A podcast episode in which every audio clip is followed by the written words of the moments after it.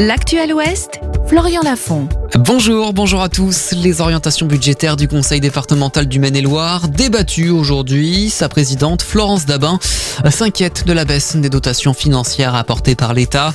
Elle prévient que les élus vont devoir faire des choix douloureux et diminuer certaines subventions.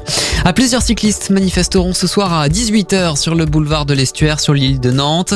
Place à vélo déplore l'aménagement à cet endroit d'une piste cyclable en sable, un revêtement qui n'est pas adapté selon l'association. Une soirée d'échange public ce soir à 20h à l'hôtel de ville de Cholet pour évoquer la situation au Liban. La mairie invite Pierre Béjani, le maire d'Araya, un village libanais jumelé avec Cholet. L'élu est en déplacement toute cette semaine dans les Mauges. Depuis plusieurs années, le Liban est secoué par une très forte inflation et des coupures d'électricité très régulières.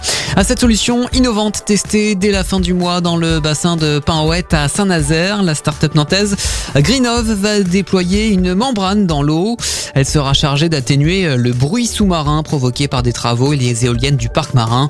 Le dispositif veut mieux protéger les dauphins, baleines et autres espèces face à la pollution sonore sous-marine.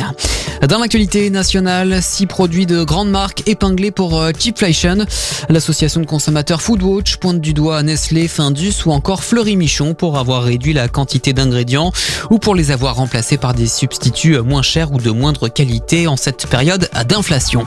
On passe au sport avec du volet féminin à suivre cet après-midi. Demi-finale retour de la Challenge Cup. Les Neptunes de Nantes partent chez les Turcs de Bursa à 16h. À l'aller, les Neptunes l'avaient emporté 3 à 0. Et puis chez les hommes en basket, les Choletais ont rendez-vous aussi ce soir en Turquie à Bursa. On joue le troisième match du top 16 dans la course à la qualification à la Ligue des Champions. Début de la rencontre à 18h.